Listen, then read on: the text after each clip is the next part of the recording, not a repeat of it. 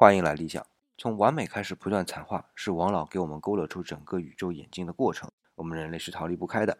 那理想就在想另外一个问题：从完美到不完美，的确是一个残化的过程，这点我承认啊，是无法辩驳的。但是有个前提，就是站在单一的个体上才能成立。那如果在更大的一个范畴内呢，看到的就会不一样。比如人类从刚开始对任何事物的清明，认为万物皆是自然，那是每一个人都几乎一样的认知水平。